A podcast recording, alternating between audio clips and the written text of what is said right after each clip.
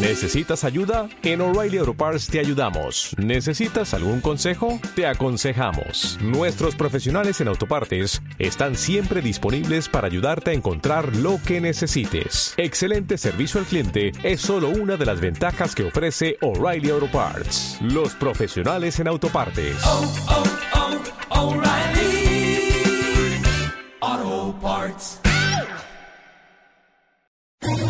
¿Quieres especular en la bolsa de la mano de un profesional? Operativadax.com. Recibe al momento en tu móvil las compras y ventas que realiza Alberto Iturralde sobre el índice DAX. Nunca ha sido tan sencillo ganar en bolsa. Operativadax.com.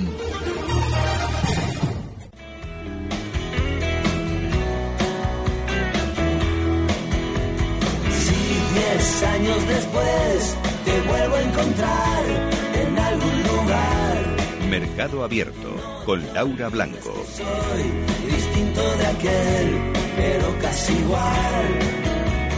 Si la casualidad nos vuelve a juntar, diez años después, algo se va a incendiar.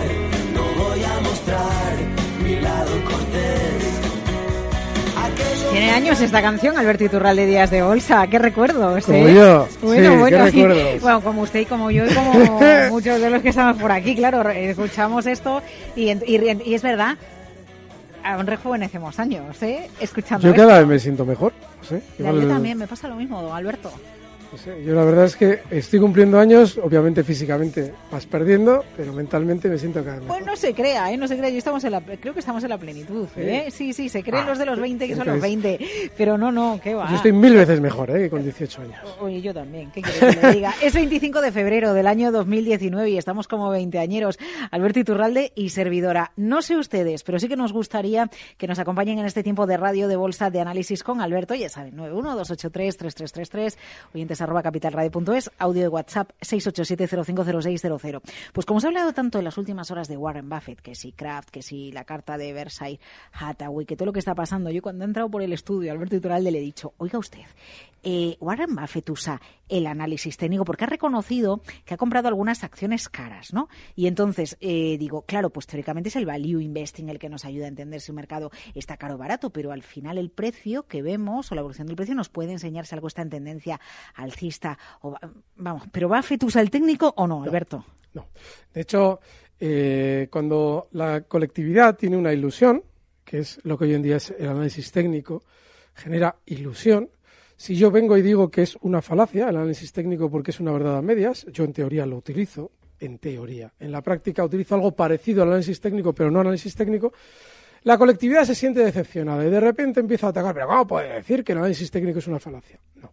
El análisis técnico es deducir del movimiento de los precios, o debería ser el deducir del movimiento de los precios, cuál va a ser el comportamiento futuro. Sin embargo, los vendecrecepelos que hay en la bolsa han transmitido la idea de que trazando líneas mágicas vas a saber qué va a hacer un valor. No. Tienes que deducir del desplazamiento qué es lo que va a pasar. Y tú solamente puedes deducir, por poner un ejemplo, que una línea directriz es válida si, por ejemplo, tiene más factores que la acrediten como una herramienta técnica válida. Yo suelo poner el ejemplo siempre de las directrices como eh, eh, válidas solo si forman un bonito canal. Voy a poner un ejemplo. Estos días eh, hemos tenido el caso de Talgo. A ver, si- aquí está. Así pasando los 6 euros. Bien. Sí. Alguien podría decir que Talgo puede. ¿Puede alguien imaginarse que Talgo va a frenar justo la subida en los 6.30? claro, alguien ve este máximo justo del año 2015 y dice, no, la, entonces la parada tiene que ser en 6.50. No. Si ustedes trazan correctamente las líneas y sacan las deducciones necesarias, comprobarán por qué Talgo frena donde ha frenado. Y es que esa línea directriz, por favor, los oyentes, si luego pueden echar un vistazo, los que no estén ya, que deberían estar todos, pero bueno, los que no estén ya en el periscope, que echen un vistazo a lo que estamos haciendo en el gráfico. Si miran la línea directriz principal de Talgo y la, le sacan una paralela que una los máximos del movimiento ligeramente alcista, lateral ligeramente alcista del valor, comprobarán por qué el precio durante estos días ha frenado con fidelidad justo en la zona 6.30. Aquí sí sirve el análisis técnico y es lógico y lo normal es que Talgo recorte en contra de lo que todo el mundo piensa, porque ha llegado hasta donde debe y ha frenado, con lo cual lo normal es que durante las próximas semanas tengamos recortes en Talgo. Para eso nos sirve el análisis técnico. Y si alguien quiere abrir una posición corta, sabe que su stop está justo en esa línea, en esa, en esa zona 630. Pero por lo demás, el análisis técnico tradicional, que es básico y que todo el mundo puede conocer con facilidad, no puede servir para nada precisamente por eso. Eh, yo pensaba que las grandes fortunas y el gran dinero utilizaba de todo, ¿no? Utilizaba máquinas, técnico, fundamental y no lo necesitan el técnico, para nada. El técnico no es necesario. Para, un, para una persona con poderío. Warren Buffett lo que tiene es un, una Sí, simplemente, simplemente porque cuando tienes mucho dinero y realizas una operación de mercado, ya mueves el mercado. Ya, pero es que hay una, hay una diferencia, en, por ejemplo, en el caso que has citado, porque es muy importante saber eso. Cuando ustedes escuchen a alguien decir que invierte como Warren Buffett en value, vale. Entonces le preguntas dónde, dónde aterrizan sus aviones para ir a ver a las compañías, porque tendrá un equipo personal que va a las compañías a ver al puñetero detalle, dicho mal y pronto, cómo está cada una, y seguro que tú lo haces, porque si tú me estás diciendo eso, es decir, Warren Buffett tiene herramientas que nosotros no tenemos. Otra cosa es que se lo haya currado.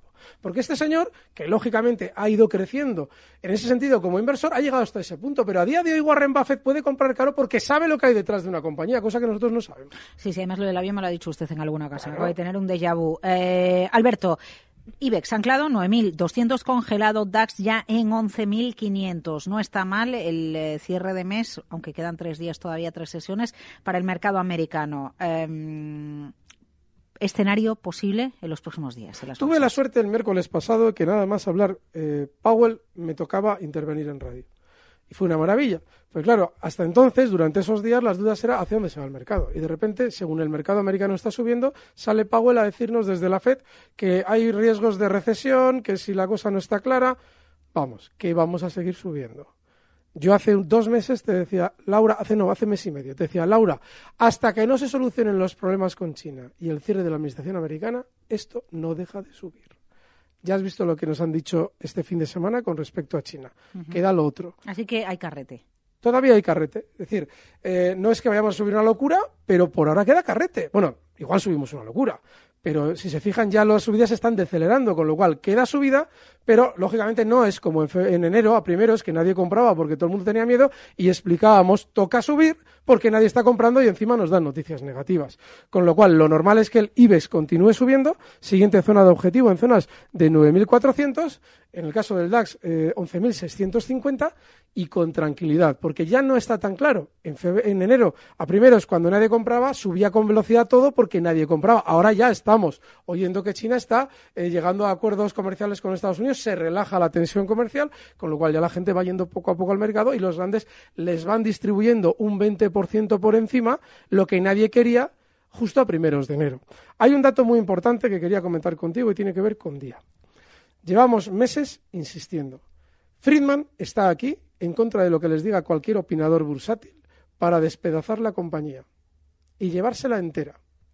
Hoy hemos conocido la siguiente noticia. La he leído creo que en expansión. Y es que la Fiscalía Anticorrupción ha denunciado a Friedman como el líder de una, eh, lo decía literalmente algo así como una banda mafiosa financiera que intentaba eh, tirar día para comprarla a precio de saldo. Miren, efectivamente, es así. Eso es exactamente lo que les llevo yo diciendo durante meses. Pero les voy a decir una cosa.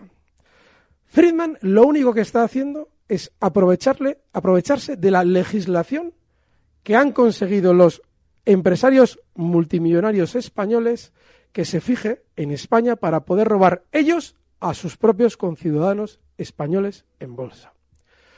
¿El problema cuál es? Que Friedman es un auténtico hijo de la gran Rusia. Y ese es el problema. Por eso se está quejando ahora la Fiscalía Anticorrupción. Es un problema legislativo y de absoluta falta de separación de poderes en España que lleva a los poderes públicos a dictar las normas en favor de quien les paga, que no son ustedes aunque lo crean, sino los poderes económicos que les dan las comisiones que les permiten corromperse. De manera que, ojo, cuando la Fiscalía dice lo que dice, tiene toda la razón. Pero en esa banda de mafiosos incluyan también a los magnates españoles, que son los que han contribuido a que exista esa legislación de la que se está aprovechando ahora Friedman en su favor. ¿Alguien lo sabía cuando estaba en la zona de los 7 euros que esto podía venir, que esto podía pasar? ¿Conocía mejor que nadie los movimientos que, que podían producirse respecto a día? En los 7 no, pero en los 6 sí. Y fui yo en esta radio. Cuando apareció Mary Poppins en el horizonte, yo hice la broma de que era un señor que hasta entonces no lo conocía. Más se le presentaba nadie. como el dueño del Mercadona ruso, ¿no? Que ya parecía que era una buena entrada. Ya, lo que ocurre es que nadie entiende que él compra un 29%, pero luego están, porque claro, estamos hablando de Rusia, del ruso, pero no se dan cuenta ustedes de que utiliza bancos americanos, o sea, Goldman Sachs para realizar la operación. El dinero no tiene patria a la hora de hacer una trampa de este calibre. Entonces, claro, tú efectivamente tienes ahí un magnate que es el, el capo de los supermercados rusos, pero no te das cuenta de que es un individuo que tiene su dinero en algún sitio. Y ese dinero normalmente está en, gran- en manos de los bancos más importantes del mundo en cuanto a inversión. Uséase Goldman Sachs. Entonces, desde aquel momento yo explicaba, oiga, les están vendiendo a ustedes la moto de que en día todo es de maravilla porque ha aparecido un señor que hasta ayer ustedes no habían oído hablar de él eh, ni en pintura. Y desde entonces, desde ese día, desde estamos hablando exactamente, es que además tengo el audio, desde, eh, era finales de julio, desde la zona 6 hasta ahora julio del 17. No ha dejado de caer. Luego, no es un problema. Friedman sabía de sobra cuando entraba con participaciones que día no vale eso. Pero para su estrategia comercial es interesante. ¿Cómo se despedaza una compañía? Esto lo han visto ustedes en películas, se lo explico yo. Se va cogiendo los activos uno a uno, damos una sensación de quiebra para poder eludir las obligaciones contractuales, incluidas las laborales, y a partir de ahí dejamos caer el título en bolsa para comprarlo a precio de saldo. Pero ustedes no pueden hacer nada para evitar eso. Es la legislación la que se lo permite. Eh, va- voy a ir con ustedes porque hay muchas consultas y luego no caben y luego pues, eh, pues, pues, pues venga, vamos a dar paso a las llamadas. Muchísimos audios de WhatsApp. Empezamos con el primero, 687-050600. A ver qué le preguntan, don Alberto. Buenas tardes. Mi pregunta es para el consultorio. Eh, preguntaba por un valor que se llama NIO, N de Navarra y de Italia o de Oviedo, del Nasdaq. ¿Cómo ve una entrada en el valor? Eh, ¿Podría dar una estrategia? Muchas gracias. Bueno, ¿aparece NIO o...? Vamos a pedir a todos los oyentes que cuando traigan un valor de, no hablo de unas Apple, que todos conocemos que, que es Apple, pero un valor de, eh, de esos que de, iba a decir una barbaridad, de los que no conocemos demasiado, es decir, que no lo conoce nadie, que nos digan de dónde sale. Es decir, ¿dónde ustedes han escuchado que esto puede ser una gloria? Porque el valor ahora mismo está ya alcista. Y efectivamente, ha superado una zona clave justo en, la, en los 8.40, tiene una zona importante, está ya en 9 dólares. Sin embargo, tiene unos máximos justo de septiembre del 18 en zonas de, eh, concretamente, 11 dólares. Valor, valor Nasdaq, súper volátil. Yo creo que no hay que perder el tiempo en estas cosas. Eh, primera llamada, 91283-3333. Eh, ah, Jesús, sí, buenas tardes. Sí, Sí, hola, sí, Jesús, que yo decía el teléfono y no le saludaba a usted y podía seguir aquí esperando siete días. Es que me he quedado Bueno. mirando para Iturralde. A ver, díganos. Soy Jesús de Madrid. Jesús, Soy sí, sí. seguidor, seguidor de Alberto desde hace muchos años, tanto en la operativa DAX como en las acciones que comenta en los distintos consultorios Muchísimas y casi gracias. siempre he obtenido buenos resultados, por lo que le doy las gracias a don Alberto. Muchas gracias a usted. Quería, quería preguntarle por una incidencia que he tenido en Airbus Group SE, la española. Mm. Compré el jueves pasado 91 títulos a 111,30 y di orden de venta a mercado el viernes a las 17.31 para cerrar el valor en la subasta de cierre. El valor cerró a 113,80 y a mí se me ejecutó la orden a 110,84 a las 17.35.01. El viernes pasado. cual, sí, sí. No ha cotizado en ese punto el viernes pasado el valor. Es que en ningún momento de la sesión ha cotizado por debajo de 111,62. Anda, pues en lo que yo tengo me sale a 113,80. No, sí, Igual sí, el cierre sí, pero no usted, dice que, se ha, que se le ha ejecutado la operación en Sí, 110, A 100 con 84. pero usted está hablando del mercado francés. No, no, del español. Ah, vale, Porque vale, las vale, Airbus vale, también vale, están vale. aquí en el perfecto, continuo. perfecto, Vale. vale, ya lo entendí. Airbus Group Vale, vale, vale, ya lo SE, que es la española. Vale, Entonces, bueno, pues en vez de ganar 227 euros, perdí 41. ya. Mi broker dice que ellos enviaron la orden correctamente Y mis dos preguntas son, primero, ¿es normal que esto pase? Y segundo, ¿usted cree que si pongo una queja ante BME tengo alguna posibilidad de recuperar el dinero? Vaya. Nada más, ¿o qué podría usted aconsejarme? Muchísimas Vale, gracias. Pues mire, no lo sé. Es que el problema está en que, mm, eh, vamos a ver, efectivamente, por lo que está eh, usted diciendo, es un comportamiento por parte del, de todo el enrutamiento de la orden al mercado anómalo por todas partes. Si su broker le está diciendo eso, yo personalmente eh, colocaría la, la reclamación al broker. Y, hombre, que en bolsas y mercados deban atenderlo, deberían atenderlo. Pero claro, que lo vayan a hacer, no lo sé, no le puedo decir, no tengo ni idea, pero vamos, que tiene usted más razón que un Santos y, y que desgraciadamente no le puedo ayudar porque no sé cómo funciona todo ese proceso, lo siento, pero bueno, tiene usted razón. Eh, 687-050600, otro audio de WhatsApp. Buenas tardes, soy Cristóbal desde Sevilla. Eh, vamos a ver, llevo un tiempo escuchando vuestro programa y Alberto Iturralde, ¿vale? So, la pregunta es para él, eh, porque cuando lo he escuchado más de una vez hablar de muchas cosas y nunca lo he escuchado de momento de las criptomonedas, ¿vale? Eh, quería saber sobre las criptomonedas qué opina él y si tiene alguna preferida para hacer una inversión o, o un trading. Ahora Gracias, sí buenas tardes. Sí, sí, las criptomonedas. Y este oyente Porque ahora parece- se habla menos, ¿no? Porque tuvimos unos meses el año pasado ¿Cómo donde unos meses? también. Unos meses en los que yo venía aquí hace año y medio a decir que no valía nada Mm. el Bitcoin y lo que tenía que oír yo, porque, pero ¿cómo no va a valer nada el Bitcoin? Miren, el economista, es que parece que este oyente y yo estamos conchavados. Les juro que no conocía al oyente de nada hasta este momento que nos ha llamado. Declaraciones a la CNBC. Perdón, eh, CNB, Sí, hoy sí, sí. CNBC, Hoy, hoy de ha Warren Buffett. CNBC, sí. El Bitcoin no tiene en absoluto ningún valor.